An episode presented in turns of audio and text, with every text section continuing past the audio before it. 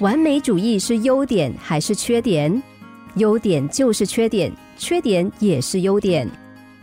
有个男孩对女朋友说他们不适合，原因是女孩太有主见了。男孩这一句话让女孩难过了好一阵子，以为有主见是一个缺点。女孩试着改变，让自己学会顺服，却总是学不来。直到她遇到了另一个男孩，那个男孩告诉她说：“我喜欢你，因为你很有主见。”女孩才恍然大悟，原来有主见不是缺点。优点和缺点并没有好坏之分，当然也各自有他们的优劣之处。它表现在不同的情况之下，你觉得它好，它就是优点；而如果你不喜欢，它就变成了缺点。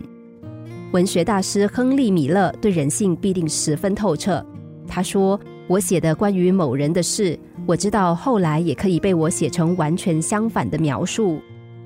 以刚刚的例子来说，一个人没有主见，看似缺点。”但同样的表现，如果他是忍人所不能忍，能忍辱负重，就变成了优点；而有主见的人，看似独立自主，有自己的想法，但如果太过了，就可能变成刚愎自用、目中无人，那就成了缺点。有一位自律甚严的主管，纪律严明，对员工的要求很高，在工作场合，这个做法还行得通。